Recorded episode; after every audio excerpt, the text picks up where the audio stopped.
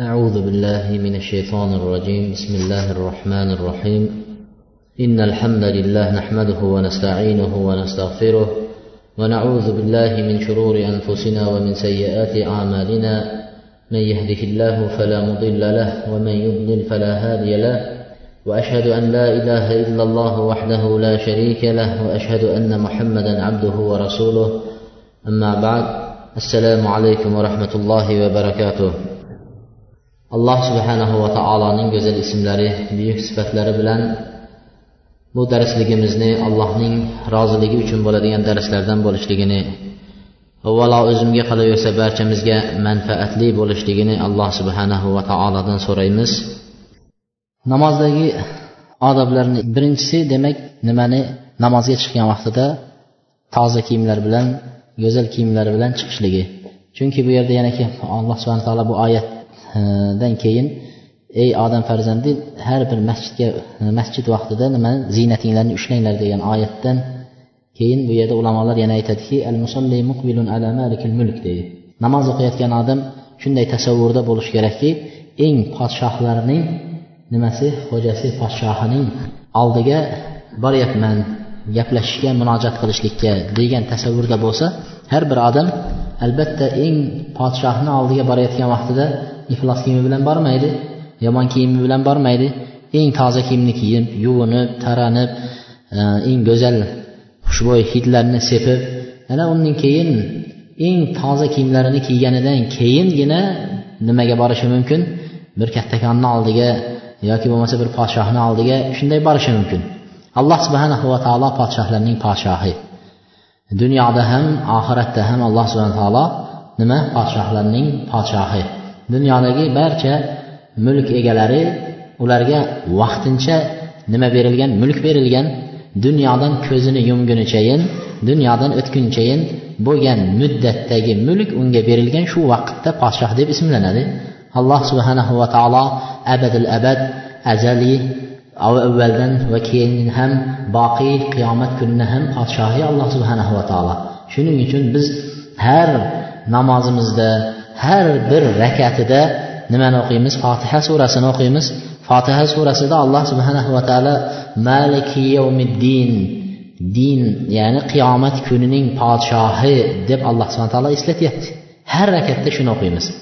Undan maqsad nima uchun alloh subhana taolo dunyoning ham podshohi deb keltirmadi desa ulamolar aytishgan ekanki dunyoda alloh subhana taolo podshohman desa allohga ham men ham podshohman sendan ham meni mulkim ko'p deydiganlar ham chiqqanda dunyoda nima qilgan? Tug'yonga ketib haddidan oshib dunyo berilgandan keyin ko'zi yog' bosib ko'rmay o'zidan boshqa hech ulug' narsa yo'q degandaqa qilib fir'avn nima qilgan?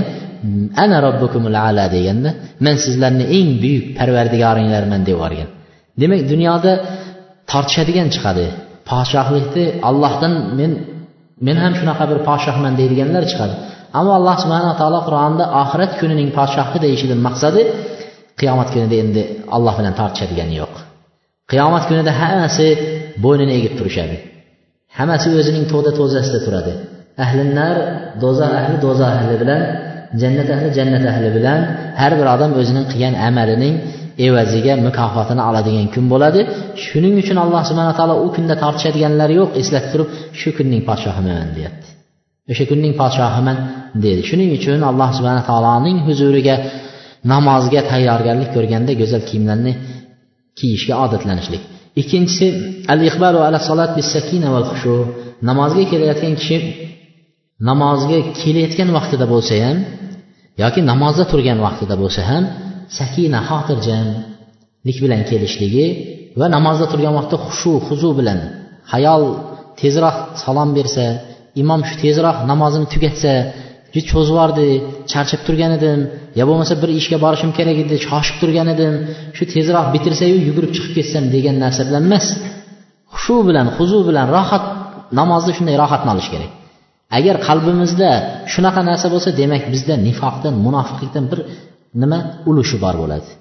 Lekin namozda turgan vaqtda xuddi baliqni suvga solib qo'yganda qanday rohatlanadi suvni ichida. Tashqariga chiqarib qo'ysangiz quruqlikka qanaqa nima qiladi? Azoblanadi. Mo'min kishi namozga turganda xuddi suvda turgan baliqqa o'xshab baliq turishligi kerak bo'ladi. Maza qilib turishligi kerak. Shuning uchun payg'ambar alayhissalom nima qilardilar? Ey bilol azon ayting. Arihna bis salat derdi. Namoz bilan bir rohatimizni olaylik derdi. Namoz o'qib rohatlanaylik deyapti. Maza qilib rohatini olishligi bo'ladi. Namozni ichida bo'lsin xushu yoki kelayotgan vaqtida bo'lsin. Biz avvalgi darslarda ham aytganmiz payg'ambar sollallohu alayhi vasallam bir hadisni ma'nosida namozni boshlaganlarida bir kishi nima qildilar? Kechikib keldi. U tashqaridan turib tizzalarini ushadida rukuga kelgan vaqtlarida tizzasini ushlab eshikni tashqaridan shu tapirlab tizzalarini ushlab safga qo'shildi. Keyin safga qo'shilganlaridan keyin namozni tugatishdi. Payg'ambar sallallohu alayhi vasallam o'girdida kim mana shunday qildi? deganlarida men deydi. Haligi sahobiy o'zini aytganlaridan keyin payg'ambar alayhisalom aytdiki dedilar. Alloh subhanava taolo namozga bo'lgan haris harisligingizni ziyoda qilsin. Namozga bo'lgan rag'batingizni ziyoda qilsin. Lekin ikkinchi marta bunday qilmang dedilar. Ya'ni namozga emaklab yoki bo'lmasa u nariyoqdan yugurib kelmasdan yetgan joyidan nima qilaveradi? Qo'shilib ketaverishlik kerak. Demak sakina degani shu xotirjam kelishligi. Namozni ichida turgan vaqtda xushu bilan o'qishligi. Hayolni bitta joyga qo'yib o'qishlik kerak bo'ladi. Mana alloh subhanava taolo qur'onda qad aflahal mu'minuna allazina hum fi solatihim khoshi'un deydi. Mo'minun surasini birinchi ikkinchi oyatida alloh subhanaa taolo mo'minlarni sifatlagan vaqtida nima deydi mo'minlar najot topishdilar najot topadigan mo'minlarni sifatlari bor. Ular namozlarini xushu bilan o'qiydiganlari najot topdi deydi. Namozlarini xushu bilan o'qiydiganlari najot topdi deb alloh taolo shu oyatni keltirdi.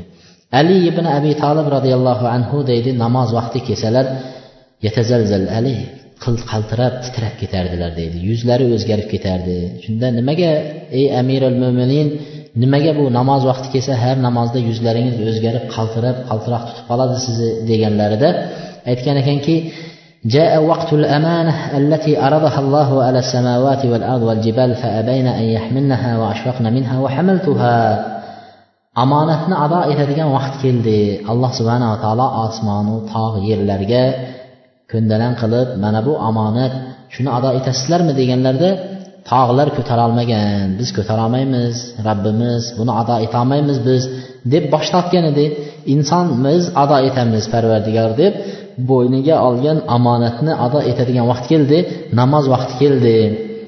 O'shani endi qanday ado etishlik meni qaltiratadi dedi shunchalik qo'rqib alloh taolo shu o'qiyotgan namozimni qabul qiladimi yo'qmi deb qo'rqib yuzlari o'zgarib shunday bo'ladi. Assolat تستولى على قلوب الصالحين الأتقياء لدرجة أنهم كانوا لا يدركون ما حولهم aytadiki avvalgi o'tgan solih kishilar namoz o'qigan vaqtlarida shu namozga berilib ketganlarida butun dunyoning tashvishlarini unutib yuborardi dunyoning g'am tashvishlarini unutardi nima qilardi mana abdulloh ibn zubayrni aytyaptiki kabaning oldida namoz o'qigan vaqtlarida osmondagi qushlar uchib kelib boshlariga yelkalariga qo'nib yana qaytib uchib chiqib ketib yana qaytib uchib tushib xuddi shunday bir daraxt turibdi xuddi shu daraxt ekan degan o'ylab qushlar shunday kelib qo'nib ketaveradi deydi. Harakatlanmagan bir nima qilmagan bitta joyda turib namoz o'qiganligini aytyapti. Hattoki ba'zilari deydi namoz o'qiyotgan vaqtlarida yonida turgan masjidning bir tarafdagi devori ag'darilib tushsa ham o'girilib ham qaramagan deydi. Muslim ibn yasar rahimaulloh namozda turganlarida xuddi shunday edi deydi. Namozda turganlarida masjidning bir devori ag'darilib tushsa ham namozini buzmagan deydi. Bizda sal bir harini tashlab yuborsangiz tepadan yo bir yog'ochni tashlab yuborsangiz namozni buzib yugurib chiqadi. Nima bo'ldi deydida? Namoz shunchalik nima? Yengil narsa namoz buzsa bo'laveradi. Namozni degan narsa bilan e, oddiy narsaga aylanib qolgan Və min ədəbihə təcənnübül iltifat və şurud deydi. Üçüncüsü namazda turğan vaxtıda uyaq-uyaqa qaraşlik, yüzünü ögürüb, mənə şu nəsələrdən çitlənişlik, yəni şundan saxlanışlik gərək deydi. Namazda turğan adam namazda uyaqqa, buyaqqa ögürülüb qaraşlıqdan saxlanadı. Peyğəmbər sallallahu alayhi və sallam Ayşə rəziyallahu anha aytgan hədisdə aytdı ki, سألت رسول الله صلى الله عليه وسلم عن الالتفات في الصلاة فقال هو اختلاس يختلسه الشيطان من صلاة العبد degan ekan namozda burilib qarashlik haqida payg'ambar alayhissalomni so'radim namozda burilib qarasa bo'ladimi deganlarida oysha onamiz payg'ambar alayhissalom aytdi deydi o'sha burilib qarashlik shaytonning ixtilos degan shu bir nimasi e, uzib uzib olayotgan namozni bo'lib bo'lib olayotgan o'rni dedi shu qaragan vaqtda shayton o'sha namozni bir bo'lagini uzib oladi yana qarashligi bilan yana shaytonning o'g'irlashi shu namozni burilib qarashlik bilan shayton nasibasini oladi dedi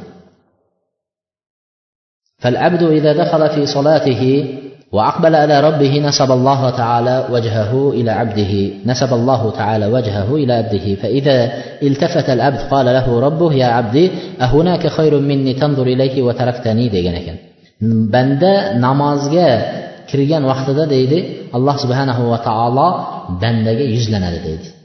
San alloh taolo bilan gaplashayotgan vaqtda alloh subhanahu va taolo bandani qilayotgan duolarini nima qiladi?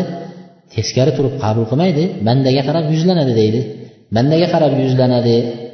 Shunda banda yuzini u yoqqa bu yoqqa buradigan bo'lsa alloh subhanaa taolo aytar ekanki ey bandam mendan ham yaxshiroq narsani topdingmi yuzingni mendan burasan der ekan deydi mendan ham yaxshiroq narsa topdingmi yuzingni mendan buryapsan deb aytadi degan ekanlar روي أنه كان مكتوب في محراب داود عليه السلام أنه أيها المصلي من أنت داود عليه السلامning mehroblarida shunday yozuv bor edi deb rivoyat qilingan deydi mana mehrob bo'lsa hozir mehroblarda ham nima? Tepalariga har xil yozuvlar yozib qo'yilyapti. Qur'on oyat nimalarini yozilyapti. Shunga o'xshab dovud alayhissalomning nimalariga mehroblariga shu yozuv bor edi deydi. Yozib qo'yilgan yozuv ey namoz o'quvchi kishi sen kimsan? degan yozuvni yozgan ekan. Sen kimsan? Va kimning huzurida turibsan? Va kimga munojat qilyapsan? Va sening nidoyingni va seni o'qiyotgan namozingni duolaringni kim eshitadi va kim senga qarab turibdi deb yozib qo'ygan ekan. Shuni o'qib har nimasida nima qiladi? Men kimni oldida turibman degan savolni o'ziga qo'yadi. Meni duoyimni kim eshityapti? Ana shunday nima bilan o'qiydigan bo'lsa haqiqatdan ham alloh subhana taologa bir haqiqiy bir qalbi bilan o'qiydi. Lekin e, bizni vaqtimizga o'xshab tez kirib namozni tez o'qib yana e, ramazon mana boshlanib qoladigan bo'lsa tarovehlarda ba'zi joylarda eshitasizki falon joyda domlasi juda kuchli ekan deydi. Nimaga desa o'n besh minutda yigirma rakatni deydi o'qib tashlar ekan deydi. o'n besh minutda yigirma rakatni o'qir ekan juda o'tkir ekan deydi. Ana endi namozni yigirma rakatni shu o'n besh minutda nima qilib tashlashlik tez o'qishlik bu musobaqa bir unaqa yugurish musobaqasiga o'xshaydida. Ana shunaqa. Bu bunday bo'lishligi kerak emas.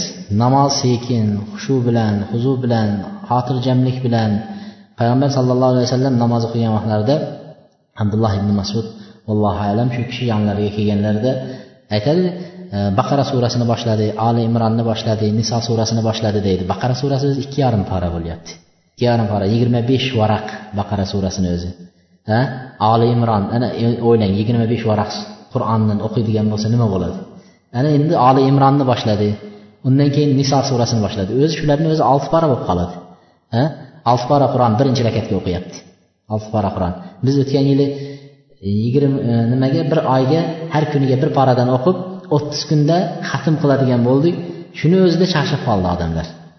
Bir para bir para qur'onga charchab qolishi. Payg'ambar alayhissalom bir rakatiga o'zi olti para yetti para qur'on qo'shdi. Shunda abdulloh ibn masud aytadiki shu namozda turib o'tirib olishlikni qasd qildim deydi. Charchab ketganda yosh bola bo'lgan shunchalik nima qildim? deydi. Namozda turib shu o'tirib olsam deb ham o'yladim deganlar. Shuning uchun namozda sekinlik bilan o'qilishligi kerak. To'rtinchisi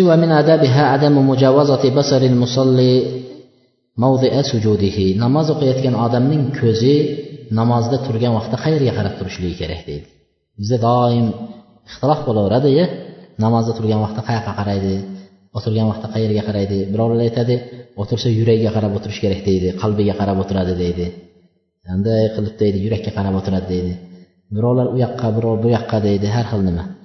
Payg'ambar sollallohu alayhi vasallamdan anas roziyallohu anhu aytgan ekanki ma balu aqwamin yarfa'una absarahum ila samai fi solatihim fashtadda qawluhu fi dhalik hatta qala la yantahiyanna an zalika av lataxtafanna absoruhum dedi. Bu yerda namozda turgan vaqtida namoz o'qiyotgan odam sajda qiladigan joyidan ko'zini uzmasligi kerak. Xoh u tikka qiyomda tursin sajda qiladigan joyidan ko'zini uzmay ишга qarab turadi. Xoh qadada o'tirsin o'tirgan vaqtida tashahhudni o'qiyotgan vaqtida nima? Sajda qiladigan joyiga ko'zini qaratib turadi shu yerga qarab turadi.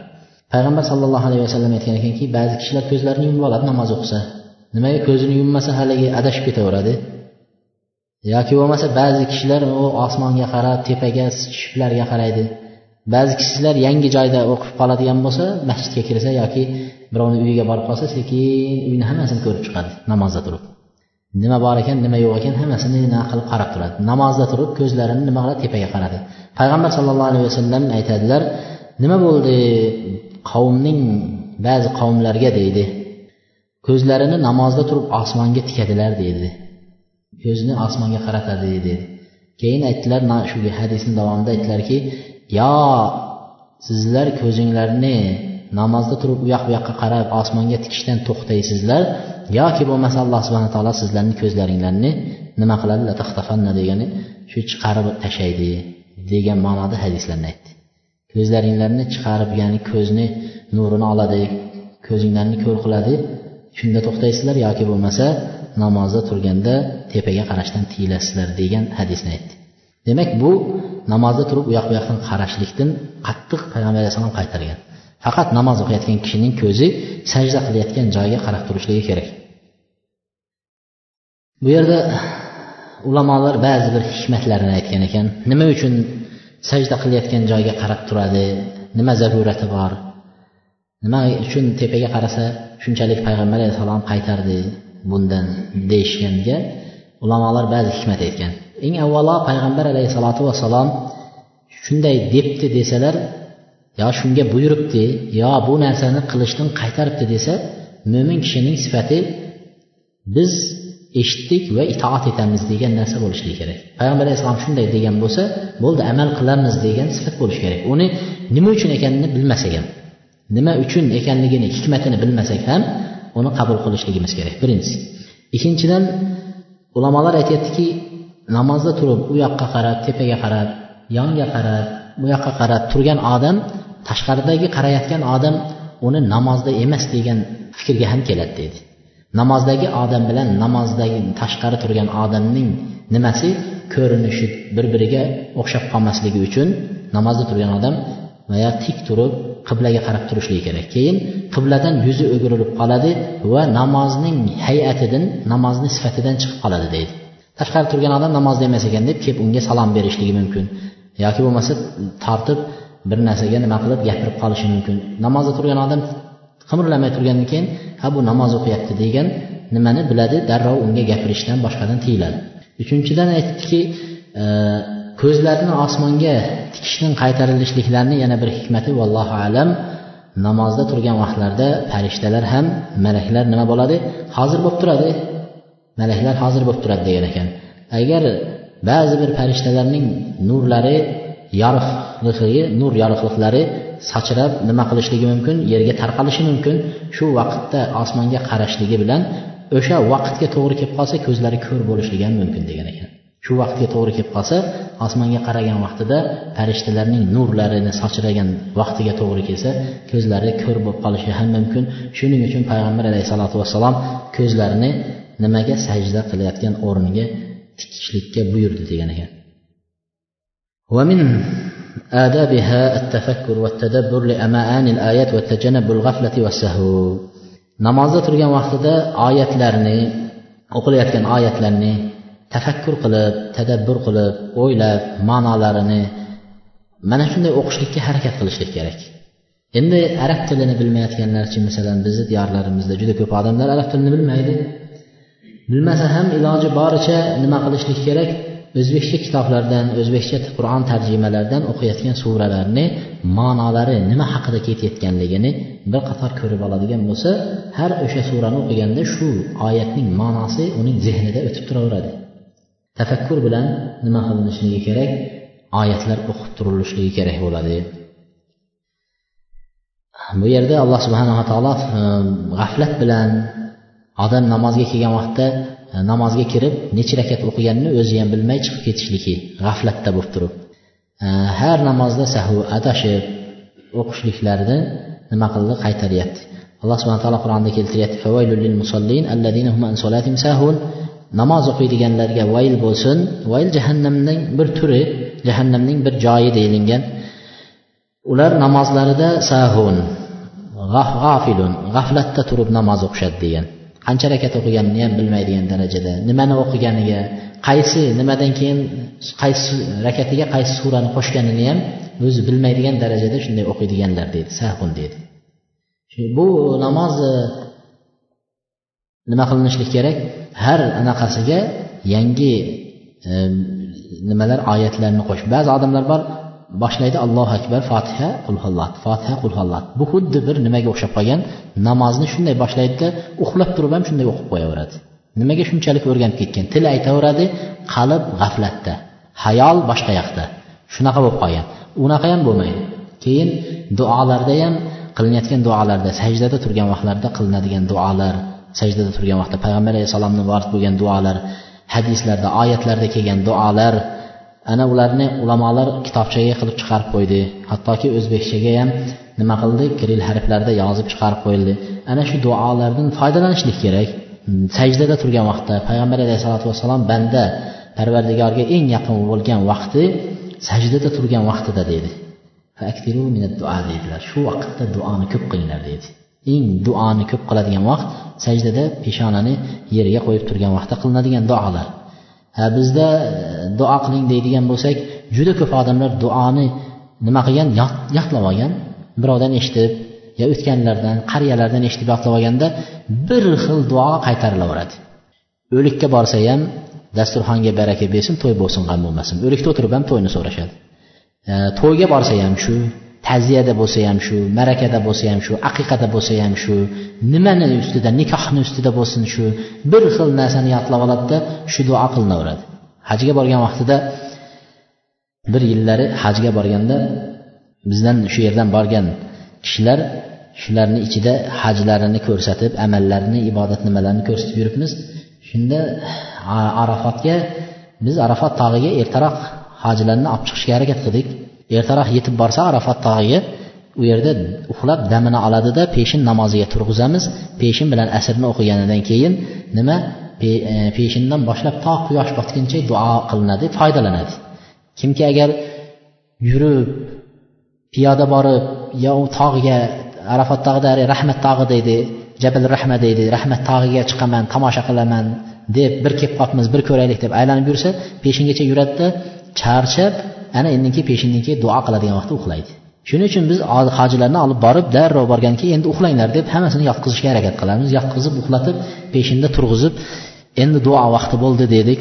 Bir qator ovqatini berib peshinda duo qilinglar desak ikki ikki ikki bo'lib qariyalar yonboshlab olib gaplashib yotibdi. Shu bilan sekin kelib otaxon nechidasiz desak saksonga keldim yetmish beshga keldim deydi hay shuncha umrda nechinchi marta kelishingiz desam birinchi marta pensiyamni yig'ib zo'rg'a keldim. Ha shunaqa ekan mana shu al hajju arafa haj asosiysi arafat deydi. Arafatga kelsangiz arafatda duo qilsangiz tursangiz shu haj bo'lmasa haj yo'q. Hozir foydalanadigan vaqt gaplashadigan vaqt emas. Duo qiling desak ha bolam duo qilish kerakmi? deydi. Ha duo qiling desak turib o'rnidan turdida amin dasturxonga baraka bersin to'y bo'lsin g'am bo'lsin allohu akbar deb yana ham boshlayapti. Aytdim ye duo qilmaysizmi desam necha marta qilaman hozir qildim deydi. Necha marta qilaman hozir duo qildim deyaptida. Keyin men shuni tushundim duo qilishlikni bilmaymiz bizlar. Alloh subhanaa taologa duo qilishni so'raydigan narsani o'zini bilmaymiz. Nimani so'rashni ham bilmaymizda. Shunchalik darajaga kelib qolganmiz.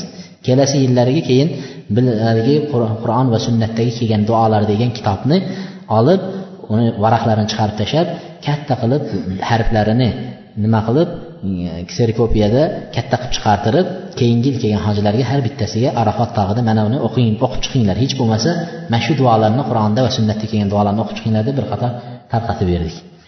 Shuning uchun nima deyapti?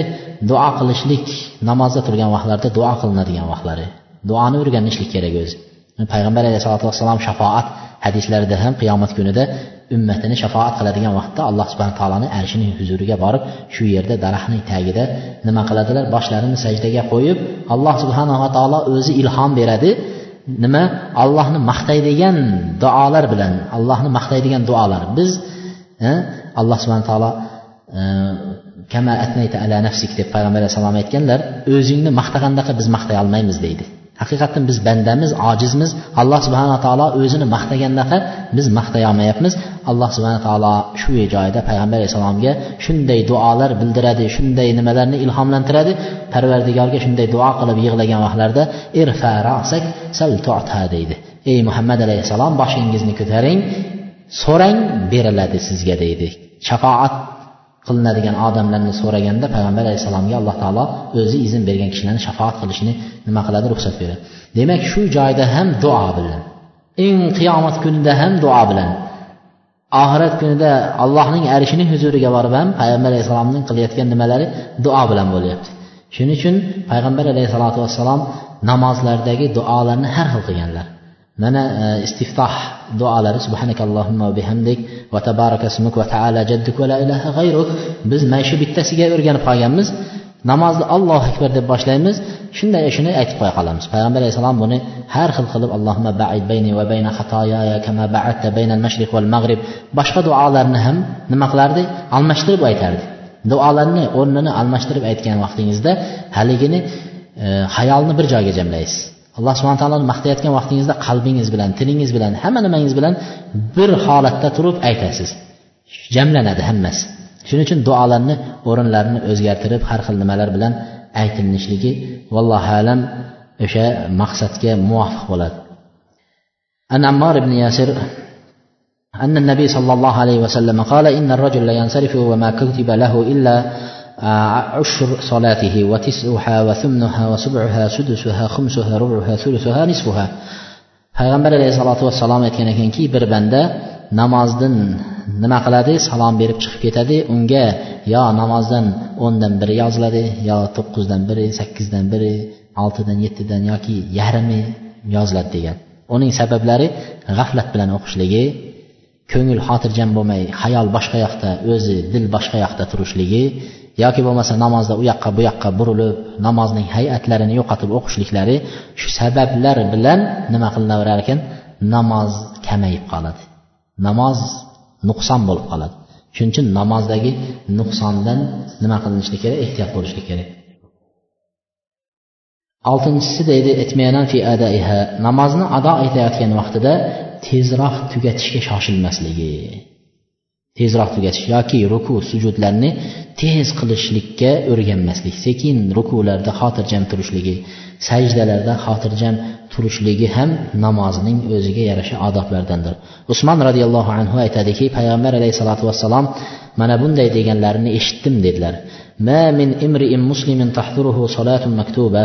Qaysi bir musulmon kishiki namoz farz namozlari bo'lgan vaqtida tahoratni chiroyli qilsa va xushu bilan husu bilan rukularni ado etadigan bo'lsa degan ekan e, namozni namozdan avval tayyor tahoratni namozdan avval tayyorgarlik ko'rib turish kerak keyin namozda xotirjam rukularni qilishligi إلا كانت كفارة لما قبلها من الذنوب ما لم تؤت كبيرة وذلك الدهر كله ana shunday qilib namoz o'qisa degan ekan barcha o'tgan gunohlarga kafforat bo'ladi namoz degan ekan O'tgan gunohlarga hammasiga kafforat bo'ladi.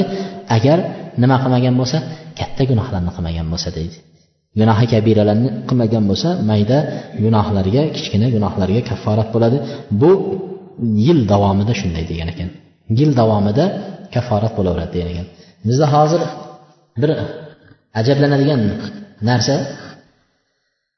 Jumaga juda ko'p odamlar juma namozlariga kelishga odatlanishyapti. Alloh rozi bo'lsin. Juma namoziga qatnashadi. Lekin juma namoziga kelishadiyu e, besh vaqt namoz o'qishmaydiganlar ko'payib ketyapti. Besh vaqt namoz o'qishmaydi. Bu gunohi kabira o'zi namozni tark qilishligi gunohi kabira. Ha bu namoz o'qimaydiyu jumaga kelib gunohlar kafforat bo'lar ekan deb kelaversa jumaga u nima bo'laveradi? Gunohlarni kafforat bo'lolmaydi gunohni yuvolmaydi gunohni jumadan bo'lgan jumagachayin qilingan gunohlarga kafforat degan hadis u kichkina gunohlar bo'lsa yuvadi katta gunohlarga kafforat bo'lmaydi. Ba'zi kishilar bor namoz o'qib turib ham nima qiladi? Ichimliklar ichishadi mast qiladigan ichimlik. A bu mast qiladigan ichimlikni ichishligi gunoh kabira hisoblanadi. Ularga kafforat bo'lmaydi. Ularga alloh subhana taolo had qo'ygan. Had degani alloh subhana taoloni o'zining chegaralari bor qaso nimalari bor unga olinadigan jazolari bor. O'sha jazo qo'yib qo'ygan alloh taolo. Aroq ichadigan kishilarga erkak ayollarga qo'yilgan jazosi o'g'irlik qilganlarga qilingan jazosi zino qilganlarga qilingan shu jazolar olinmasdan u gunohlar nima qilinmaydi? O'chilinmaydi. Illo tavba qilib haqiqiy qalbidan shu amalni tark qilib shu gunohni tark qilib nima qilsa allohni ixtiyorida qoladi bu gunohlar. وأوصى لقمان ابنه بإقامة الصلاة قال يا بني أقم الصلاة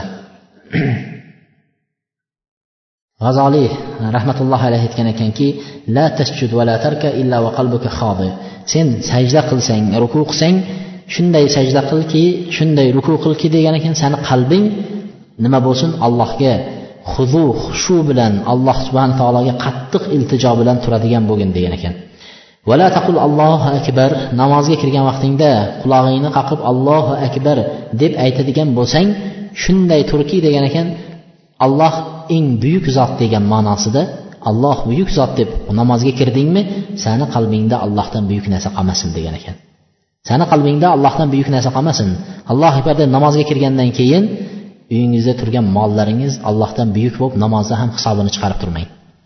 Hozir shu suv orilmay qoldi suv berilmadiya hozir cho'pi berilmadi hozir yem olib kelish kerak edi hozir tijoratni falon joy bilan gaplashib yuborish kerak edi hozir u qilish kerak edi bu qilish kerak edi deb allohu akbar deb turib boshqa narsani o'ylab tursangiz demak allohdan ham o'sha narsani qalbingizda ulug' va afzalroq tezroq bitishi kerak bo'lgan narsa hisoblayapsiz nima bo'ladi bu namoz noqis bo'laveradi deyishgan ekanda ولا تقل وجهت وجهي إلا وقلبك متوجه بكله إلى الله ومعرض عن غيره haligi namozda turib vajjahtu vajhi ilalloh yuzimni alloh subhana taologa yuzlantirdim degan sanoni o'qisangiz degan ekan nima deyapti?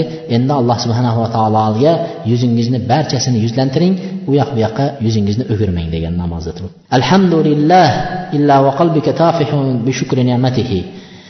Alhamdulillah robbil alamin deb boshlagan vaqtida allohga hamda sanolar bo'lsin deb hamd shukur qilaman degan vaqtda endi nima? Qalbingiz xotirjam allohni ne'matiga shukur qilishlik bilan xotirjam bo'lsin. Iyyaka nabudu alloh taolo senga ibodat qilamiz degan vaqtda endi allohdan boshqa qilinayotgan ibodatlarni to'xtatishlik kerak bo'ladi degan ekan. Allohdan boshqasiga qilinayotgan ibodatlar jin shaytonlarga sehrgarlarga folbinlarga taviblarga va qabrlarga sig'inayotgan ibodatlar. Ularni biz sehr yoki nimalarda o'tganmiz darslarda ular judayam ko'p hozirgi vaqtda ham to'xtamayapti davom etyapti shunday narsalarni namoz o'qiyotgan kishi tiyilishligi kerak bo'ladi va illo shunday qilaveradigan bo'lsa iyyaka nabudu senga ibodat qilyapmiz deb boshqa narsani ham allohga sherik qilib turgan odam u ibodatida yolg'onchi aytayotgan so'zida yolg'onchi bo'laveradi ومن آدابه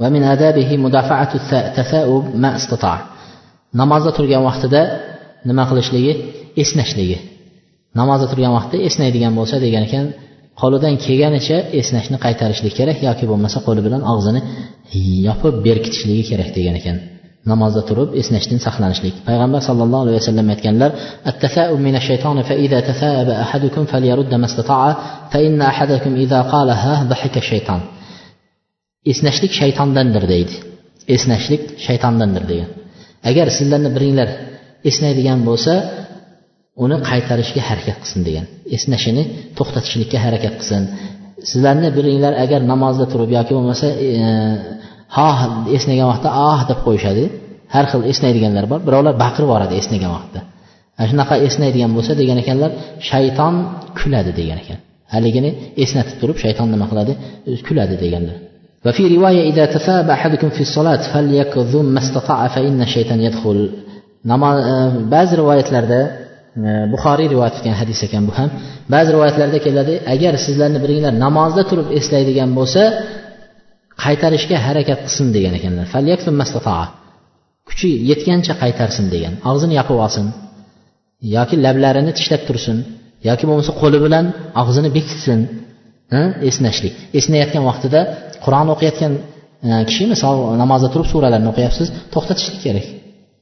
esnash kelib qoladigan bo'lsa haligi birovlar a deb esnaydida keyin oyatni yarmidan davom etib ketaveradi e, shuning uchun o'shani to'xtatib turib esnashni ham qaytarishligi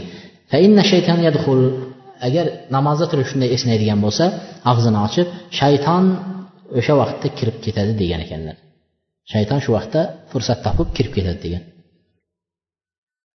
ومن آدابه الإسراء في أداء الصلاة أول الوقت وعدم تأخيرها Yana odoblardan biri sakkizinchi odob desak ham bo'laveradi namozda turgan namozni odoblaridan namozning eng birinchi vaqtida o'qishlikka odat nima odatlanishligi. Namozning vaqti kirishligi bilan o'qishlikka odatlanishligi namozni kechiktirmaslik namozni kechiktirmaslik kerak. Alloh subhanava taolo munofiqlarni munofiqlarni sifatlarini aytgan vaqtida zikr qilgan vaqtda qur'onda mana bunday deb zikr qildi tavba surasini ellik to'rtinchi oyatida aytyapti ولا ياتون الصلاة إلا وهم كسالى ولا ينفقون إلا وهم كارهون deydi munofiqlarni sifati shunday ekan har odam o'ziga nima qilishlik kerak o'zining e, qalbiga o'zini qilayotgan ibodatiga aytilayotgan oyatlarni nima qilishlik kerak olib menda shu narsa topilyaptimi yo'qmi degan narsa bo'lishlik kerakda Aytilayotgan oyatlardan shunday xulosa chiqarishlik kerak. Umar ibn hattob roziyallohu anhu shunchalik kishi bo'lsa ham huzayfat ibn yomon payg'ambar alayhissalomning sirdoshi edilar. Shu bor sirlarini aytardilar. Keyin bir kuni huzayfa ibn yamonni huzurlarida payg'ambar alayhissalotu vassalom sahobalarning ichidagi munofiqlarni sanab berdilar. Faloncha munofiq faloncha munofiq faloncha munofiq deb sanab berdilar. Huzayfa bildi lekin payg'ambar alayhissalom uni hech kimga aytmaslikni buyurdilar. Nimaga? Bir odamga sizni munofiq deb desa darrov fitna boshlanadi. Sen munofiqsan desa darrov fitna bo'ladi yo ikkiga bo'linib ketadi jamoat. Payg'ambar alayhissalom aytmaslikni buyurdi. Lekin huzayfaga bildirib qo'ydi ehtiyot bo'l falonchi munofiq shundan ehtiyot bo'lgin degan narsani aytib qo'ydilar. Shundan keyin bu xabarni umar ibn hattob eshitdilar. Umar ibn hattob payg'ambar alayhisalotu vassalomga qaynota bo'ladilar hafsa qizlarini payg'ambar alayhissalom uylandilar. Shu kishi huzayfani huzurlariga kelib payg'ambar alayhissalom vafot etganlaridan keyin eshitdi. Huzayfa ibn yamonni huzurlariga kelib aytdi ey huzayfa ota onam sizga fido bo'lsinlar. Payg'ambar alayhissalom o'sha vaqtda sanaganlarida munofiqlarni ichida men bormidim yo'qmidim? dedilar. Men bormidim shu munofiqlarni ichida yo'qmidim deyapti. Shunchalik nifoqdan qo'rqyapti munofiqlikdan qo'rqyapti. O'tgan nimalar? Solihlar solih kishilar nima qilishardilar eng ko'p panoh tilaydiganlari allohimma inni bika minan nifaq. Men yo parvardigor munofiqlikdan nifoqdan men sendan panoh tilayman deyapti. Mana shu oyatda buni keltirishimizning sabab mana bu oyatda alloh subhana taolo munofiqlarni sifatini keltirganda aytdiki ular namozga kelsalar dangasa bo'lib kelishadi dedi zanjir bilan haligi bo'yniga solib sudrab kelayotganday keladi namozga. Uf namoz bo'lib qolibdimi? E hozir namoz o'qidik yana namozmi? Endi jamoat bo'lmay shu yerda o'qib qo'ya qolsak ham bo'lmaydimi? Masjidga borish kerakmi? Deb e, shunaqa savollar ko'payaveradida. Shu yerni o'zida bo'lmasmikan degan. Shu zanjir bilan sudrab kelayotganday bo'lib o'qishadi. Namoz o'qishadi lekin juda dangasa. Yalqov bo'lib o'qiydi munofiqlarni aytyapti alloh taolo. Va ehson qilsa infoq qilsa vahum karihun. Ular o'zlari qalbidan yomon ko'rib turib karih ko'rib qalbidan yoqtirmasdan zo'r g'alatdan chiqarib beradi. Deydi masjidlarda falon joyga mana e, qurilish bo'lyapti masjidda bugun juma kuni ehson yig'ilish bo'lyapti u yerda turib yig'ilyapti desa e deb haligi xuddi qafasga kirib qolib zo'rg'a qutulib chiqayotgan odamday iloji yo'q yuz tangani zo'rg'a berib chiqib ketadiganlar bo'ladi.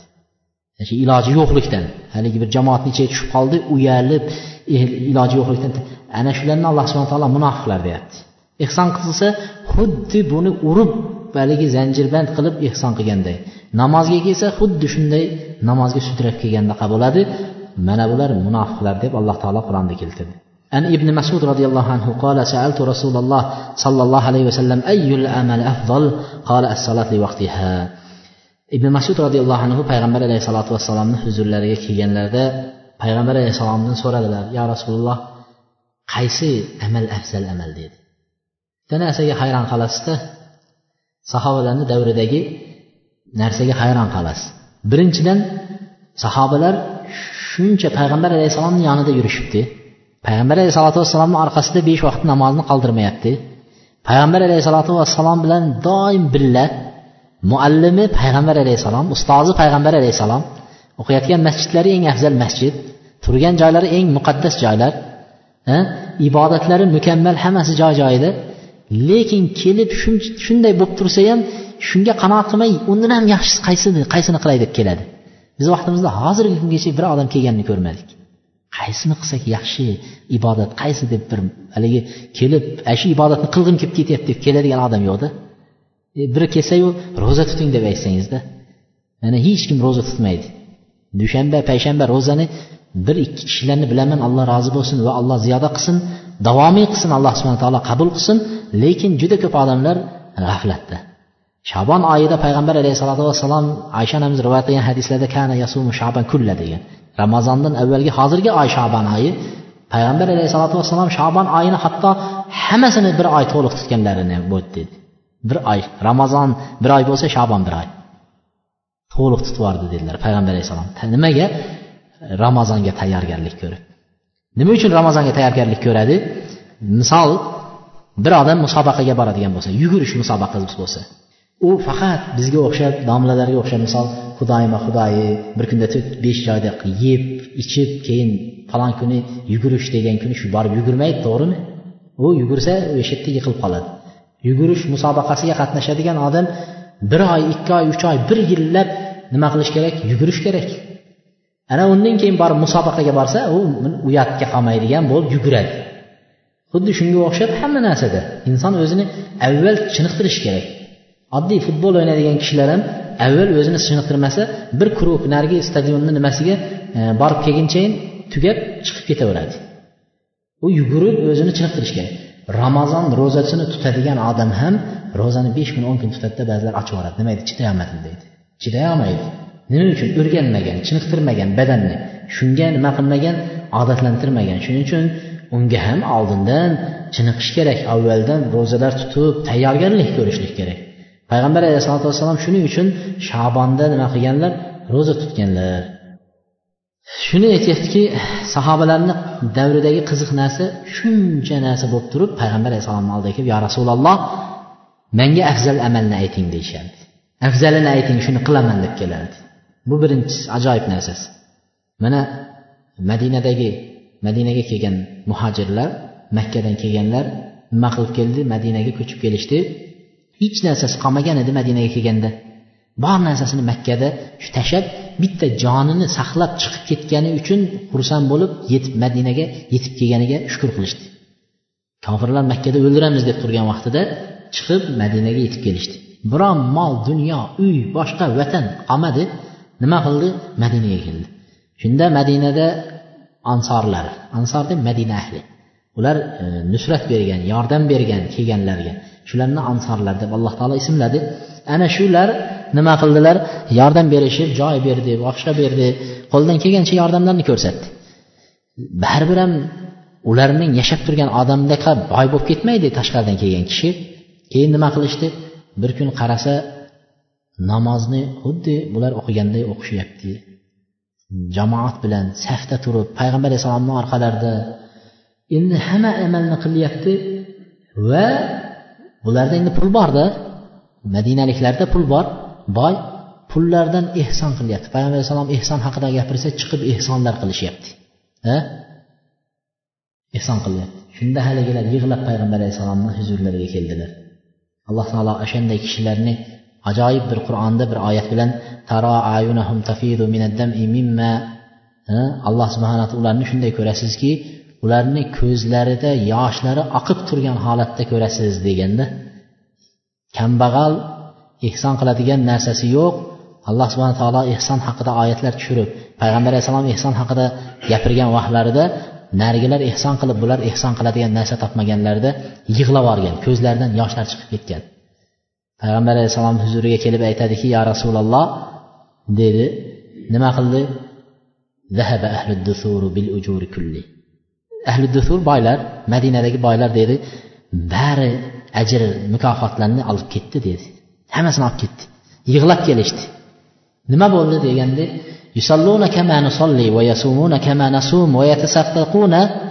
ular biz ro'za tutgandaqa ro'za tutishyapti namoz o'qigandaqa namoz o'qiyapti nima ibodat qilsak qilyapti va bizdan ortiqcha yana sadaqa ehsonlar qilyapti bizda yo'q shu narsa dedi.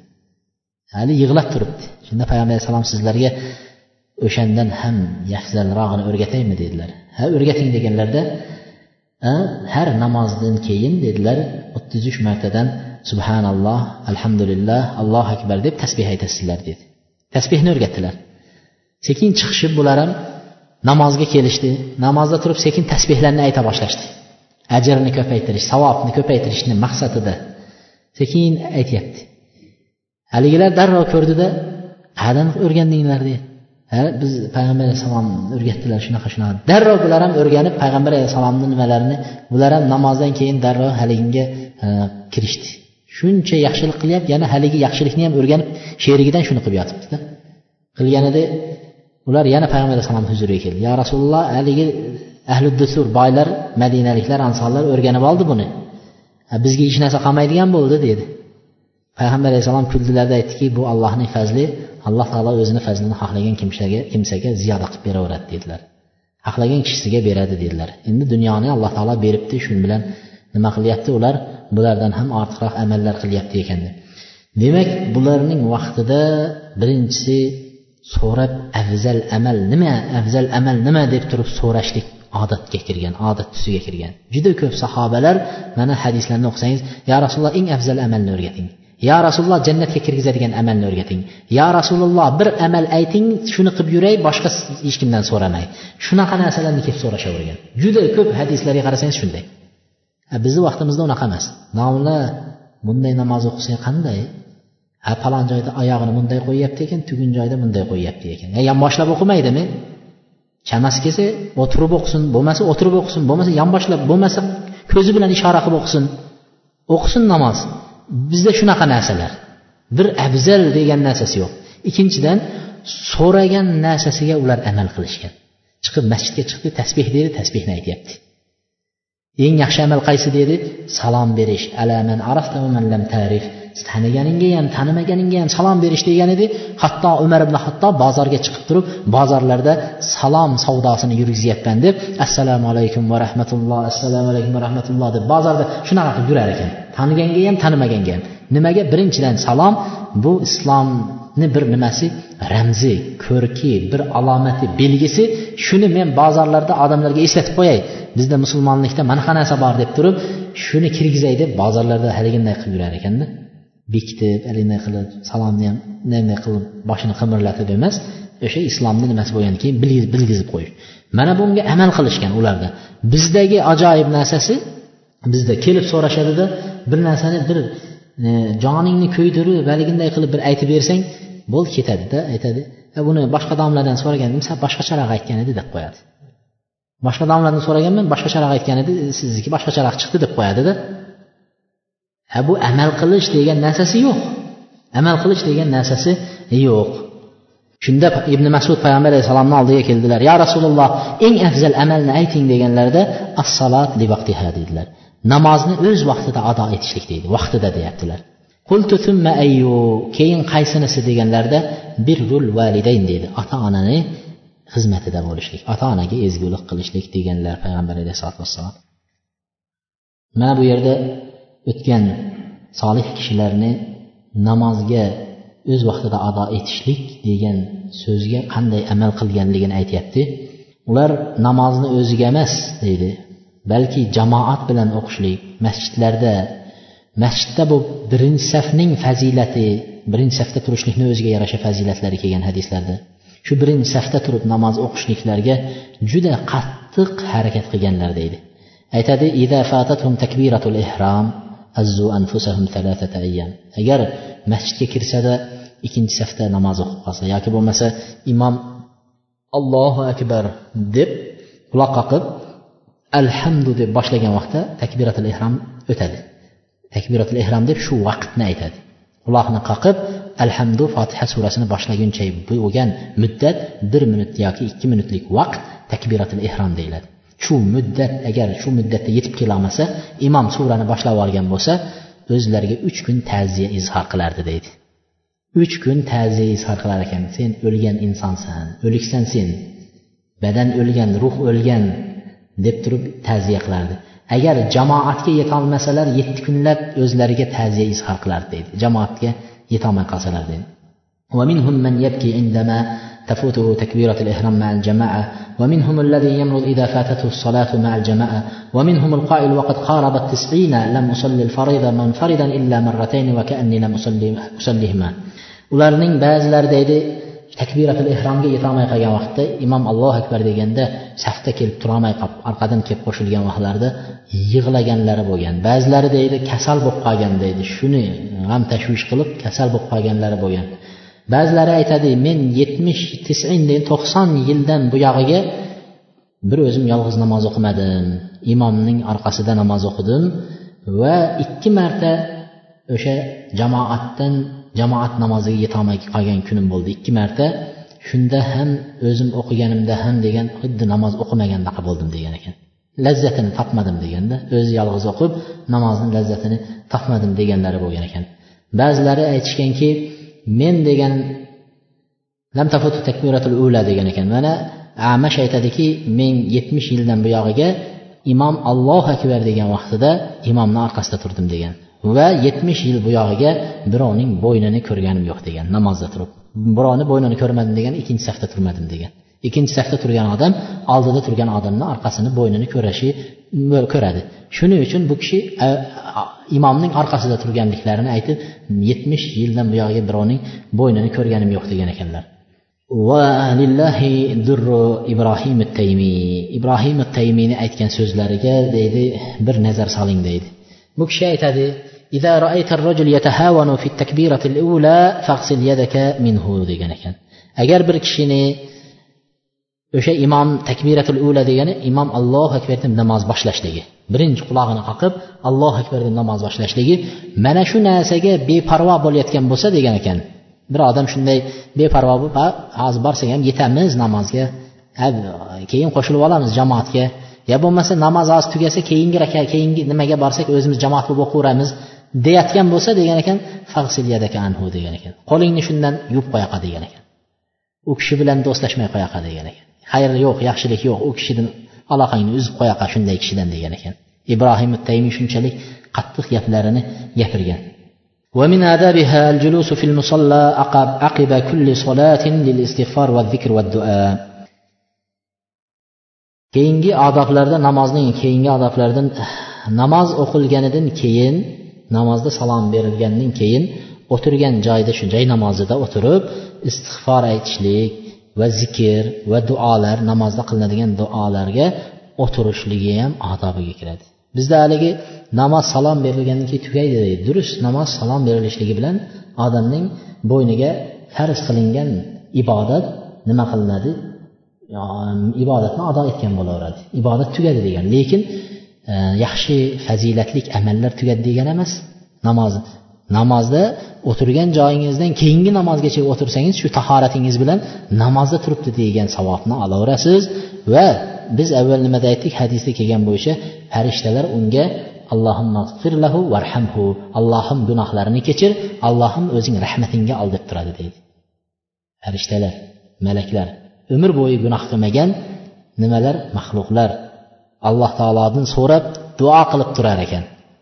shunchalik fazilatlar tugadi degani emas namoz salom berishligi bilan bu fazilatlar davom etyapti shuning uchun shunaqa fazilatlarga yetishligi uchun odam namozdan keyin zikr duo istig'forlarni ham tugatib ketganligi afzal namozni nima qilib namoz salom bergandan keyin payg'ambar alayhissalotu vassalomdan abi hurayra roziyallohu anhu rivoyat qilgan hadisda aytadi من سبح سبح الله في دبر كل صلاة ثلاثا وثلاثين وحمد الله ثلاثا وثلاثين وكبر كبر الله ثلاثا وثلاثين وقال تمام المئة. لا إله إلا الله وحده لا شريك له له الملك وله الحمد وهو على كل شيء قدير. وغفرت خطاياه وإن كانت مثل زبد البحر. أبي هريرة رواية صيان حديثة في أمبالي السلام كم؟ هر نمازدن كيين ديدلر. نماز تجاجندن كيين 33 مرتا سبحان الله ديسالر 33 مرتا الحمد لله ديسالر o'ttiz uch marta allohu akbar desalar debdi. Va yuzinchisi yuz marta la ilaha illalloh vahdahu la sharika lah lahul mulk va lahul hamd va huva ala kulli shayin qodir deydi. Yoki bo'lmasa yuzinchisida shuni aytsalar debdi. O'ttiz uch martadan aytdi to'qson to'qqiz bo'ldi. Yuzinchisida endi har bir tasbeh o'ttiz uchdan bo'lgandan keyin yuzinchisida la ilaha illalloh vahdahu la sharika lahul mulk va lahul hamd va huva ala kulli shayin qodir deb tugatsalar uning gunohlari kechiriladi debdi. Barcha gunohlar kechiriladi. Agarcha gunohi dengizning ko'piklaricha bo'lib ketgan bo'lsa ham debdi. Dengiz to'lqin urib ko'pirib dengizda xuddi shunchalik bo'lib ketsa ham gunohi debdi. Nima qiladi? Gunohlariga kafforat bo'ladi degan. Demak tasbehni ham nimasi bor? O'zini savobi o'ziga yarasha nimalar bor? Shuning uchun haligi hadisimizda madinadagi ahli nimalar bilan ansorlar bilan muhojirlar talashib qilgan ibodatlardan biri tasbeh shu namozni orqasida o'qiladigan tasbehlar juda ko'p odam unga ahamiyat ham bermaydi. Ha namozdan keyin e, bo'ldi ruxsat ekan deydi. Ketadi yo yo'lda aytsa aytadi aytmasa shu esdan chiqib qolib ketaveradi amallar. Bu shaytonni nimasi bo'laveradi? Bandani bir yaxshi amaldan nasibasini quritishligi yaxshi bir amal savob amaldan shayton shu bandani nasibasini quritayotganligi bo'laveradi. لحديث ثوبان مولى رسول الله صلى الله عليه وسلم. قال كان رسول الله صلى الله عليه وسلم إذا انصرف من صلاته استغفر ثلاثا وقال اللهم أنت السلام ومنك السلام تبارك يا ذا الجلال والإكرام.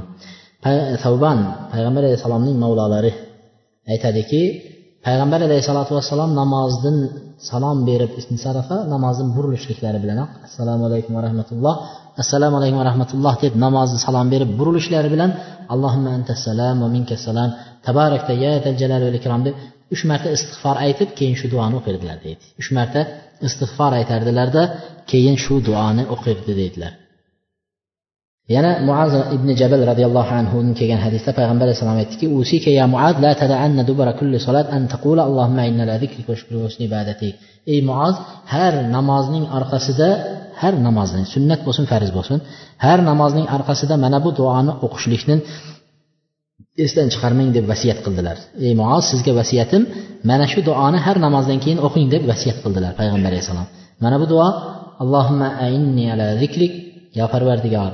Seni zikr qilishga seni zikr qilishlikka va senga shukur qilishlikka va ibodatingni go'zal qilib ado etishlikka o'zing menga yordam ber degan duo. Seni zikr qilishlikka alloh taoloni zikr qilishlik ham allohni yordami bilan bo'ladi. Alloh taolo yaxshi ko'rgan kishisiga nima qiladi? O'zini nimasini soladi? Alloh taolo yaxshi ko'rgan kishini bandasiga shu ibodatga bo'lgan moyillikni beradi.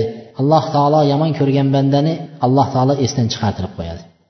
shuning uchun ibodat qilishlikni o'zi ham allohning madadi yordami bilan bo'ladi allohni zikr qilishni o'zi ham shu bilan bo'ladi shuni aytyaptiki seni zikr qilishingga va senga shukur qilishlikka ibodatingni go'zal qilib ado etishga o'zing menga yordam bergin degan duoni aytardilar ويستحب قراءة آية الكرسي لحديث حسن بن علي رضي الله عنه آية الكرسي آية الكرسي الله لا إله إلا هو الحي القيوم mana shu oyatni baqara surasida kelgan oyat shuni har farz namozlaridan keyin aytishligi mustahabdir degan ekan. Mustahab amal sunnat amallardandir. Agar e, aytishlik sunnat amal hasan ibn ali roziyallohu anhuning hadislariga binoan deydi. Hasan ibn ali roziyallohu anhuni hadislarida payg'ambar alayhissalom aytganlar kim oyatil kursini har farz namozdan keyin o'qiydigan bo'lsa allohning zimmasida bo'ladi keyingi namozgacha deganlar keyingi namozgacha allohning zimmasidadir degan. Yana ba'zi hadislarda mana bu namozni aytib keyingi namozgacha o'ladigan bo'lsa alloh subhana taolo uni jannatga kirgizadi degan hadislar bor. Namozdan oyatil kursini farz namozdan keyin aytdik keyingi namoz asr masalan peshinda aytsa asrda o'ladigan bo'lsa alloh subhana taolo uni jannatga kirgizadi degan hadislar bor.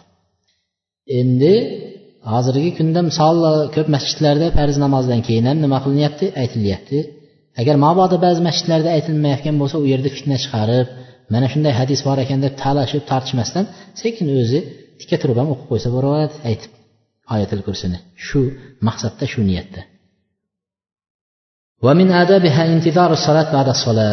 Namozni yana odoblaridan bir namozdan keyin e, o'qidimi? Keyingi namozni intizor qilib ketib turishlik. Eh allohga shukur xuftonini o'qidik mana qutuldik bugungi namozni deb qo'yishadi birovlar. Bugungi namozni ado etib qo'ydik deb qo'yadi. Unaqa emas. Namozni ado etgandan keyin qani endi bomdod qachon bo'lar ekan deb turib haligi nima qilib bomdodgacha uxlayverish emas oralarida tahajjud namozlarini o'qib mm, kechalarda bedor bo'lib mana bu namozlar bilan bo'lishligi. Bizda u tahajjud namozlar juda ko'p odamlarda mutlaq nima qilgan? Yotdan ko'tarilib ketgan ibodatga aylangan. Abdulloh ibn masud allohu alam shu kishi bo'lsalar zakirati deydi haligi aytadi olti oylik ibodat lazzatidan mahrum bo'ldim bir gunohim sababli degan olti oylik ibodatni lazzatidan mahrum bo'ldim bir nima sababli bir gunohim sababli degan shu olti oylik ibodat qanaqa ibodat edi deganda qiyomillayl tunda turib namoz o'qishlikdan mahrum bo'lib qoldim degan tunda turib ular har kuni tunda turib namoz o'qishardida tunda turib namoz o'qimagan odamni g'aflatdagi odam derdi shuning uchun tunda turib yuz oyat ikki yuz oyat o'qimagan odam bu g'afil g'aflatdagilar der ekan. Yuz oyat ikki yuz oyat o'qimagan odamni g'aflatdagilar derdi shu kishi shunday deganlar. Shunda nima edi gunohingiz? Qaysi gunoh sababli? Shundan mahrum bo'ldingiz deganlarida aytganki namoz masjidda o'tirganimda bir kishi kirib namoz o'qiy boshladi masjidda. Juda haligi qiroat qilib ovozlarni chiqarib haligi go'zallashtirib shunaqa qilayotgan edi men bu riyokormi xo'ja ko'rsin qilyaptimi? devordim degan. Shu gunohim sababli olti oylik ibodatimdan mahrum bo'ldim degan. Bir kishi haqida behudadan behuda gapirganligi uchun. Bizni ham tunlarda turib namoz o'qiy olmasimiz kunduzlar ro'za tutolmasimizni sabablari vallohu alam gunohlarimiz tog' tog' gunoh qoplab qo'ygan. Shuning uchun biz shu amalni qilolmaymiz. Bo'lmasa ularni zamonasida bizdan ko'p ish qilishgan. Bizni hozir zamonamizda juda ko'p narsalar texnika bilan nima qilgan bajarilyapti ularni zamonasida hammasi qo'l bilan haligi bilak bilan kuch bilan ish qilingan ular. Ular kerak bo'lsa bizdan ko'p ish qilishgan mm, ramazon oyida badr e, g'azoti ramazon oyining ikkinchi kunlarida shu allohu alam shunda bo'ldi. Shunda ham sahobalar ro'za tutgan ham bir yuz ellik kilometrga piyoda borishgan oyoqlariga kiyadigan bizga o'xshagan issiqdan saqlaydigan yoki bo'lmasa toshdan saqlaydigan narsa bo'lmagan madina makkaning toshlari shundayki haligi ustiga qo'ysangiz xuddi pichoqni ustiga qadam qo'ygandaqa qirralik. Shu joylarda oyoqlari yalang oyoq e, shu joylarni bosib borishgan. Ro'za bo'lib turib yana kofirlar bilan shu joyda jang qilishgan. Badr o'sha ramazonda to'g'ri kelgan. Ana ular shuni qilib turib ham yana shu badr vaqtida o'sha nimalarda ham tunlarda turib namoz o'qishgan ro'zasini qo'yishmagan. E, biz aytamiz ish ko'payib ketdi qiynalib ketdik badan qiynaldi. Yo'q gunohlarimiz ko'payib ketganligidan biz shu ibodatlarni qilishlikdan alloh taolo bizni mahrum qilib qo'ydi. Alloh taolo bizni gunohlarimiz sababli o'ziga yaxshi ko'riladigan ibodatlardan mahrum qilmasin. Deydi. Namozdan keyin namozni keyingi namozni kutib o'tirishlik. Payg'ambar alayhissalotu vassalom aytadilar la yazalul abdu fi solati madama fil masjid yantadiru solat va ma lam yuhdith bir banda namozda turibdi deb e, yozilaveradi deganlar namozda turibdi deb e, yozilaveradi. Modomiki u masjidda namoz o'qib keyingi namozni masjidda kutib o'tirgan bo'lsa degan tahorati bilan.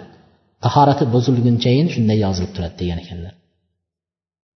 الملائكة تصلي على أحدكم ما دام في مصلاها الذي صلى فيه ما لم يحدث أو يقوم أو يقوم اللهم اغفر له اللهم ارحمه va farishtalar degan ekan unga joy namozida o'tirib keyingi namozni kutib o'tirgan bo'lsa shu turib ketib qolmasa yoki tahoratini buzib qo'ymasa unga farishtalar allohim gunohini mag'firat qil allohim o'zingni rahmatingga olgin deb nima qilib turadi dedilar Istig'for aytib turadi dedi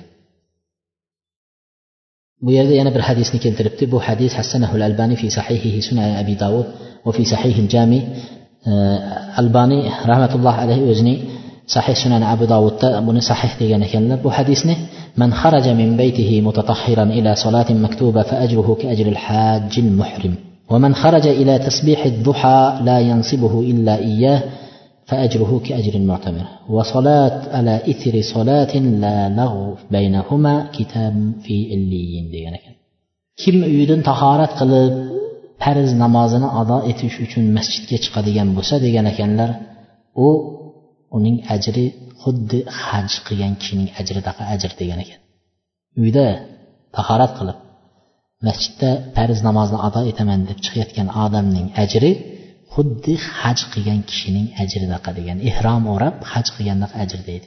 Bu hadisni albaniy rahmatullohi alayhi hasan deganlar tuzuk yaxshi hadis degan. Endi qarang har besh vaqt namozga chiqayotganlar. Bizda nima farqi bor? Hech bir nima namozni anaqa qilmaymiz. Ko'ngil bo'lmaymiz namozga. O'sha o'tgan nimalardan solihlardan biri aytadiki men jamoat bilan namoz o'qishlikni shu vaqtgacha degan ekanlar nima qilmadim? E, jamoatdan orqada qolmadim faqat bir kuni namozdan kechikkanim bilaman degan. O'shanda ham otam yoki onam vafot etganda ta'ziyasi bilan mashg'ul bo'lib bir vaqt namozga kelolmadim degan ekan. Jamoatga bir vaqt namoziga jamoat. Ta'ziya bilan mashg'ul bo'lib uyda keldi ketdi bo'lib kelolmadim degan. Shunda masjidga borsam bizni masjidda namoz o'qib bo'lgan ekan deydi. Namoz o'qib jamoat ketib qolgan. Keyin palon masjidda kechikibroq o'qiydi deb u masjidga bordim deydi. Borsam u yerda ham o'qib qo'ygan. Mahalladagi masjidlarni hammasiga yugurib bordim. Odamlar jamoat bo'lib o'qib bo'libdi. Men istig'for aytib tavba qilib deydi shu namozni yigirma yetti marta qaytarib o'qidim degan ekan.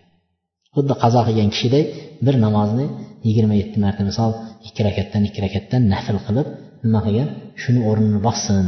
Bir jamoat bilan o'qilgan namoz yigirma yetti daraja ortiq degan hadisga binoan haliginday qildim degan.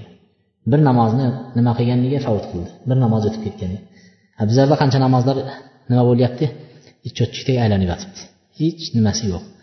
Endi keyingisi e, bu yerdagi aytganimiz xuddi hajni savobini yo'qotyapmiz.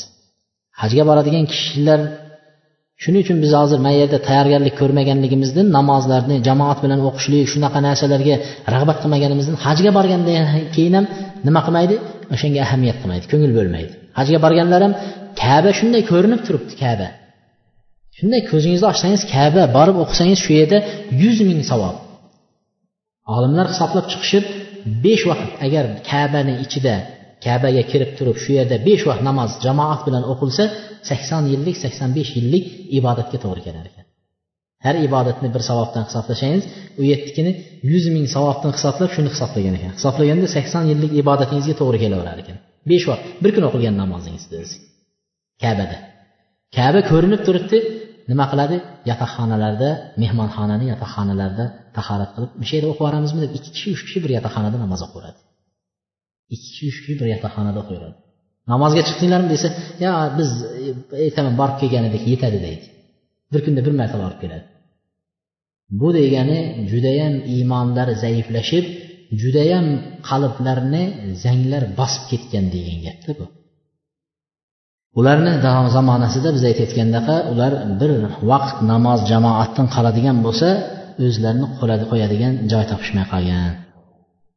Aytyaptiki agar kim man xaraja ila tasbihu zuho kim zuho namoziga chiqadigan bo'lsa degan ekan faqat zuho namozi o'qiyman deb chiqadigan bo'lsa unga ajruhu ka ajril mu'tamir degan ekan. Unga umraning savobi berilaveradi degan umraning savobi beriladi. Lekin boshqa hadislar ham kelgan. Boshqa hadislarda ham haj ham umrani savobi beriladi deb kelgan. keyingisi ومن آدابها المحافظة على أداء السنن التابعة للفرائض farzlarga tobi bo'lgan sunnatlarni ado etishlik farzlarga tobi bo'lgan sunnat deganlar mana bomdodni sunnati keyin farzi peshinni avval sunnat keyin farz keyin sunnatlari mana shularni ado etishlik bularni alloh subhana taolo bekordan bekorga buyurmadi bekordan bekor shariat qilmadi sunnatlarni ba'zi birodarlar chiqyapti sunnat namozlarini o'qimasa gunohkor emas. Alloh farz degan farzni ado etsa yetar ekan deydi. Durust alloh taolo farzni buyurdi farzni ado etsa yetadi. Ammo sizga jannatda oliy darajalar kerak emasmi? Jannatni eshigida o'tiradigan odamlar bo'lishni xohlaysizmi? Bir bo'sag'ani bir chekkasida manzilat eng past bo'lgan odam bo'lishni xohlaysiz? Yo'q hamma odam eng afzal bo'lishlikni xohlaydi. Hattoki bu namozxonlar emas.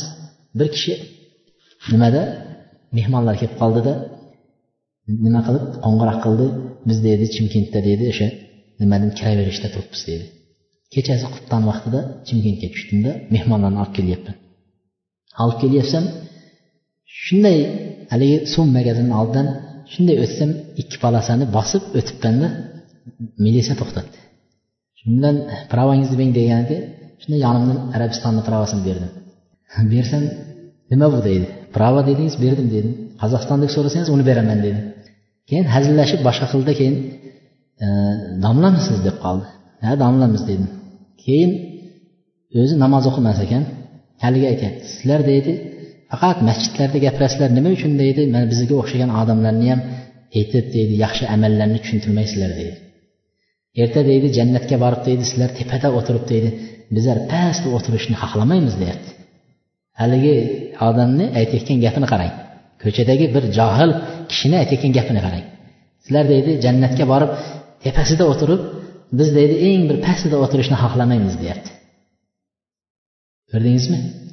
U shuni aytayotgani bo'lsa bu yerda namozxonlar ham xuddi shunday bo'lishi kerak. Jannatdagi eng oliy payg'ambar alayhissalom aytgan agar so'rasang jannatni alloh subhana taolo jannatni bir chekkasi bo'lsa ham yetadi alloh shu yerga kirib olsam bo'ldi deyish emas. Yo parvardigor so'rasang jannatni firdavsul alo eng buyuk payg'ambarlar bo'ladigan jannatda payg'ambarlar bilan siddiqlar bilan bo'lishni so'ra deganda shular bilan yonma yon o'tirishni amalimiz shuncha bo'lmasa ham o'zi amalimiz uyatlik bizni amallarimizni qaraydigan bo'lsa uyalib ketasizda. Lekin so'raganda shunaqasini so'rayverishimiz kerak ekanda yo parvardigor shu yetini bergin deb so'rash kerak ekan. Shoyatki alloh o'zini rahmatiga olib shular bilan birga qilib qo'ysa. Shuni aytyaptida endi hozirgi birodarlar bo'ldi deyishligi durust emas. Birinchidan kim o'n ikki rakat sunnat namozlarini o'qisa alloh subhanava taolo unga jannatda qasr quradi degan. Jannatda qasr quradi. o'n ikki rakat sunnat namozi bomdodni ikki rakati peshindagi to'rt keyingi ikki rakati shomdagi ikki rakat xuftondagi ikki rakat. Shu bilan o'n ikki rakat bo'lyapti. o'n ikki rakat. Mana bu savob jannatdagi qasrdan mahrum bo'lamiz. O'qimaydigan bo'lsak. Ikkinchidan sunnat namozlarni qo'yishlikni abu malik rahmatulloh alayhi o'zini kitoblarida sahih fiq sunna degan kitoblarida hikmatini keltirgan. Biz hali aytdikki namozlarni ya bir ibodatlarni hikmati uni bizlarga qizig'i yo'q. Nima uchun alloh taolo shunday qildi? Nimaga peshinda ikki rakat sunnat qo'ydi keyin to'rt rakat sunnat qo'ydi deyishlik bizga qiziq emas. Alloh buyurdi payg'ambar alayhissalom buyurdi qilaveramiz. Lekin ulamolar shunday hikmat chiqargan ekan inson degan ekan bir mashg'ul bir ish qilib mashg'ul bo'lib turadi degan ekan. Bir ish qilyapsiz azon aytib qoldi allohu akbar deb. Darrov tahorat qilib yugurib masjidga kirdingizda masjidda sunnatni boshlaysiz. Sunnatni boshlaganda haligi suvni o'chirdimmi gazda turgan suvni? Yo yonib ketarmikin a mashinani nimasini o'chirdimmi yoki hozir mashina ag'darilarmikin degan tashvishlar haligi sunnatda o'tib ketar ekanda. Naqs bo'lsa sunnat naqs bo'ladi farzga o'tgan vaqtingizda ha uni qo'ygan ekanman suvni baqa qo'yibman anavni mana qo'yibman deb o'zingizni farzga kelganda nima qilib olasiz? To'g'irlab olasizda. To'g'ridan to'g'ri farzga kelsangiz haligi hayolingiz ashinga ketib farzni qanday o'qiganingizni bilmay qolasiz degan. ulamolar shuni hikmatini aytishgan o'zlari ba'zi hikmat shu degan sunnatlarni nima qilishlik degan bu bir nimasi keyingisi gunohlarga kafforat bo'lishliklari mana وما تقرب إلي عبدي بشيء أفضل مما افترضت عليه وما زال عبدي يتقرب إلي بالنوافل حتى أحبه فإذا أحببته كنت سمعه الذي يسمع به وبزره الذي يبصر به ويده التي يبطش, بها ورجله التي يمشي عليها ولئن سألني لأعطينه ولئن استغفرني لأغفرن له دي.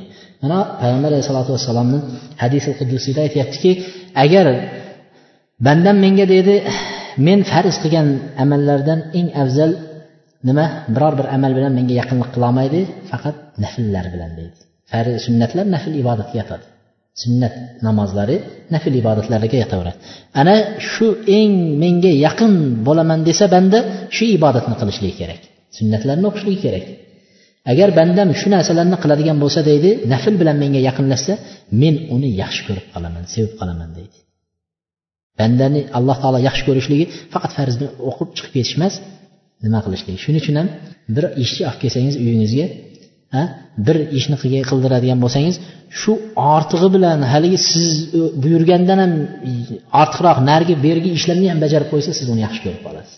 Ba'zi odamlar bir joylarga sexlarga ishga kiradi haligi tez birovlar haydalib ketadi birovlar o'sha yerda yana davom etadi. Nimaga bu qoldi desa e bu deydi aytganingdan ham ortig'ini qilar ekan deydi. Alloh taolo farzni buyurgan bo'lsa endi sunnatlarni ham ortig'i bilan bajaryapsangiz endi yaxshi ko'rib qolar ekanda alloh taolo. Ana shuni yaxshi ko'rib qolaman agar alloh taolo aytyaptiki men agar bir bandani yaxshi ko'rsam uni eshitadigan qulog'iga aylanaman deydi. Ya'ni eshitadigan qulog'iga aylanaman degani bir kuni kasal bo'lib yo olloh desangiz labbay bandam deydi. Shifo berar ekan. Bir kuni bir musibat kelib yo olloh deb qo'lingizni ko'rsatsangiz labbay bandam deydi ekan. Alloh taoloni eshitadigan qulog'iga aylanaman unga deydi. Shunchalik agar so'rasa men unga beraman istig'for aytsa gunohlarni mag'firat qilib yuboraman deydi. Mana shu darajaga yetishlik uchun sunnat namozlarni o'qishlik kerak bo'ladi. Sunnat namozlar endi keyingisi biz birinchisini aytdik ikkinchisini aytyapmiz uchinchisini aytadigan bo'lsak sunnat namozlarni agar bir banda sunnat namozlarni sekin sekin tark qiladigan bo'lsa sunnat namozini tark qilgandan keyin borib farz namozlarni tark qilishlik sekin nima bo'ladi? Oson bo'lib qolar ekan. Hozir masalan sunnatni o'qimadingizda darrov peshinni to'rt rakat farzni o'qidingizda allohu akbar dedingiz yugurib chiqib ketdingiz.